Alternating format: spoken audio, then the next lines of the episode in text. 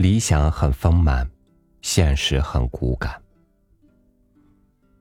每个新年伊始，很多人都许下一堆的宏愿，并且信心膨胀的以为这一年一定能够成就满满。但是，当下，我们能做些什么呢？年轻的时候，我们总以为自己的人生一定不凡，但是时间也走到了当下。我们能做些什么呢？总以为在时间的海里，我们会掀起滔天巨浪，而很多时候，我们不过是时代洪流里的一星点儿，难以看见的飞沫。与您分享王蒙的这篇《飞沫》。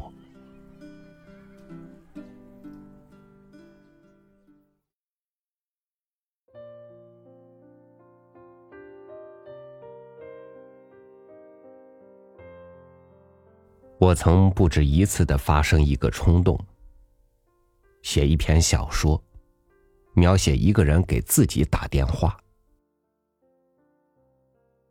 比如说，他家里没有一个人，他的孩子上大学住学校了，妻子出国访问了，他上街，锁上了家门，在街上。发现了一个很文雅标志的电话间，比他自身更加标志和文雅。于是他忍不住通话的诱惑，并往无一人在的家拨了一个电话。假定他的名字是 A。令人吃惊的是，接了电话。我是老 A，我是老 A，你。表情，应该是吃了一惊，还是心中甚喜，或是原来是这样呢？你上街了，我在家；你买东西，我读书；你打电话，我接电话；你惦记我，我惦记你。这回，我们都放心了。随着一声放心，老 A 已坐在家中电话旁。虽然家门是锁上的，他开不开。他饶有兴趣的接收另一个老 A 的电话。自己给自己打电话，一定是一件非常有趣的事情。比如说，描写一只狼。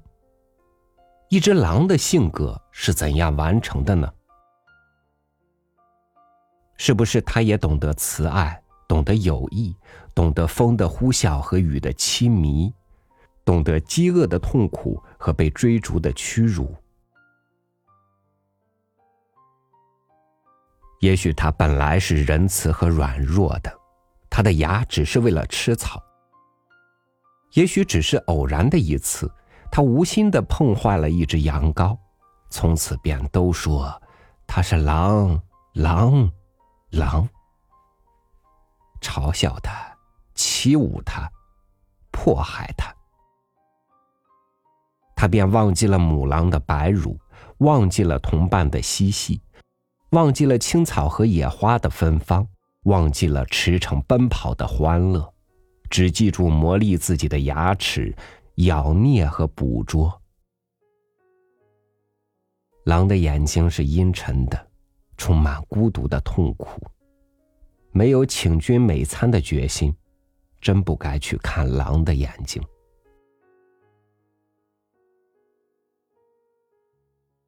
我早就想写一部长篇小说。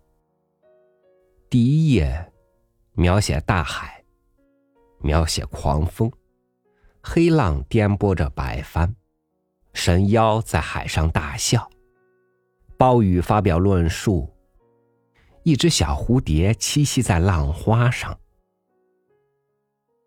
排炮轰鸣，九个太阳此起彼落，马蹄踏破酒席，碰杯时的微笑顷刻成为浮雕，乐队指挥摘下白手套，头像一只大象。和尚的光头上长出了嫩芽，酝酿着序，始终没有动笔。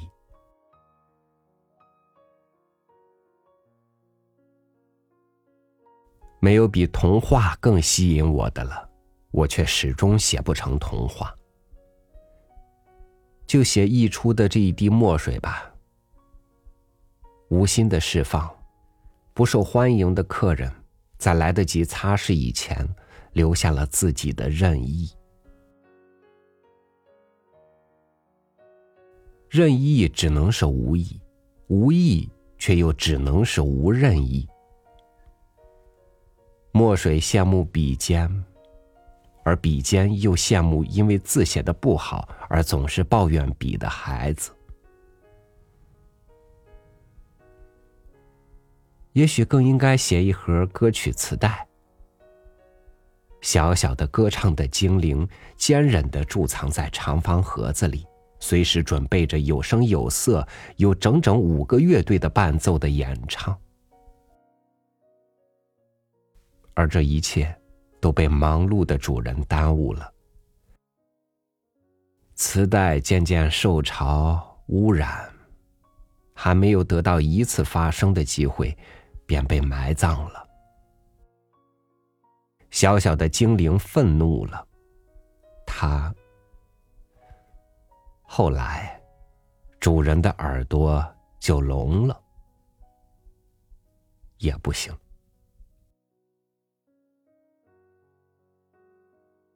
不知道医生是怎样论述老的征兆的，我的体会是，主要看心脏。什么叫年轻？年轻就是心跳，就是心跳节奏的明显变动，就是对于自我的心跳状况的切肤觉察，就是心在胸膛里的焦躁、冲击、拉扯、扭曲、撞打、不安分的运动。因为春日的一丝和风，因为电影片头的一段吹奏乐。因为广播员的慷慨激昂的宣告，因为一个笑容，因为送到耳根的几句不敢见天光的留言，因为连阴天后的阳光，因为对某件事和对整个自己的无所作为的羞耻，因为游泳季节的开始，因为电话里听到了熟悉的声音。心，这个跳啊，跳啊，跳啊。练气功也不行，默念老子、庄子的家言妙语也不行，想另一个银河系也不行。这还是缺少磨练的缘故啊。少年的我判断说，要千锤百炼，要饱经风霜。要稳重如泰山，要安然如流水。我真羡慕啊！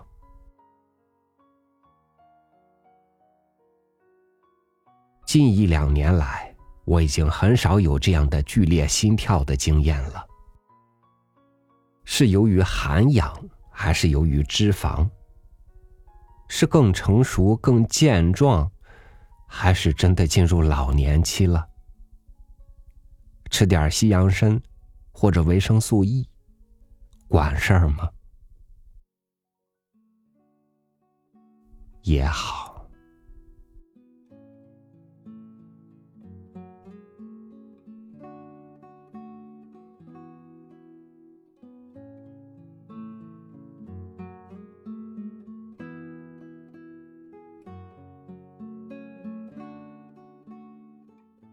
我们都曾心怀世界，也都尝试着去让世界记住自己。但是，很多的向往只是一个念头，许多的抱负仅仅完成了一个开头。就在这时，已经进入了人生开始乏力的时候。或许，我们不是想要太多，也就不会一事无成吧。剩下的时光越少。生命对你就越珍贵。如果你看见了他，也好。感谢您收听我的分享，欢迎您关注微信公众号“三六五读书”，收听更多经典文章。我是超宇，祝您晚安，明天见。